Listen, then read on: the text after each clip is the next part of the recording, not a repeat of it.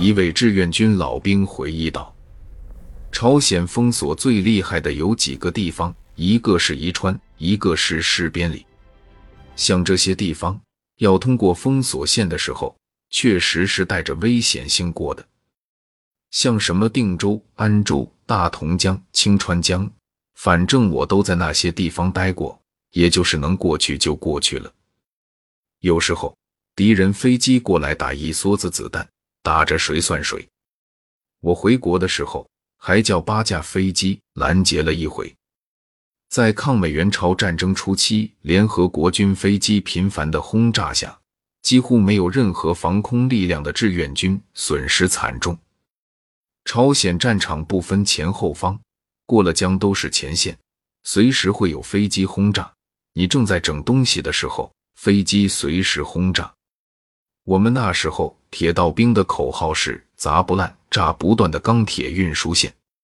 在清川江大桥被敌人飞机炸掉以后，我们昼夜不停，不怕牺牲。就像刚才那个同事讲的，高射炮掩护、炮兵掩护，那要拼命的去抢修。仅仅在入朝的两个星期内，志愿军便损失了百分之四十八的汽车。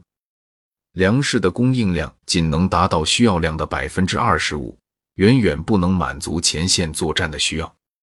卡车司机已经成为志愿军中最危险的兵种。为了提高运输效率，减少敌袭损失，志愿军创造性的发明了夜间对空监视哨，也就是俗称的防空哨。发现敌机，立即鸣枪报警。汽车司机闻警，马上闭灯行驶。听到飞机声响了，嗡嗡嗡嗡，一听到响就往空中鸣枪。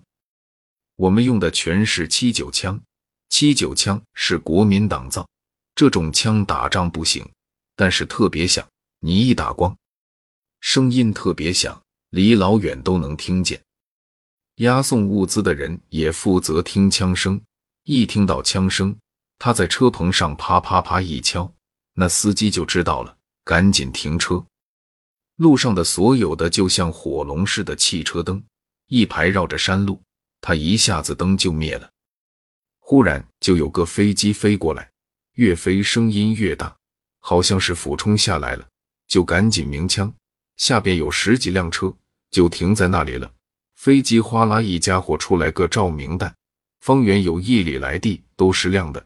这个时候我知道赶紧就得开枪，鸣枪就是告诉司机快走。司机这个时候反而把灯都打开，就拼命往前冲，因为这个飞机他扔完照明弹以后，他得绕一圈回来再俯冲，得有一段时间，所以我就赶紧鸣枪。飞机果然回来了，这个时候汽车差不多也都跑远了。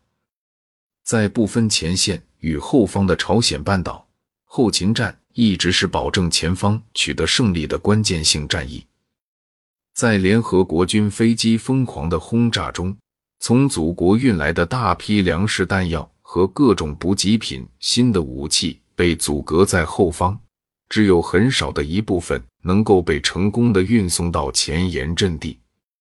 面对敌人猛烈的炮火，很多中国士兵已经只能冒着生命危险，到敌人的尸体上去搜集弹药。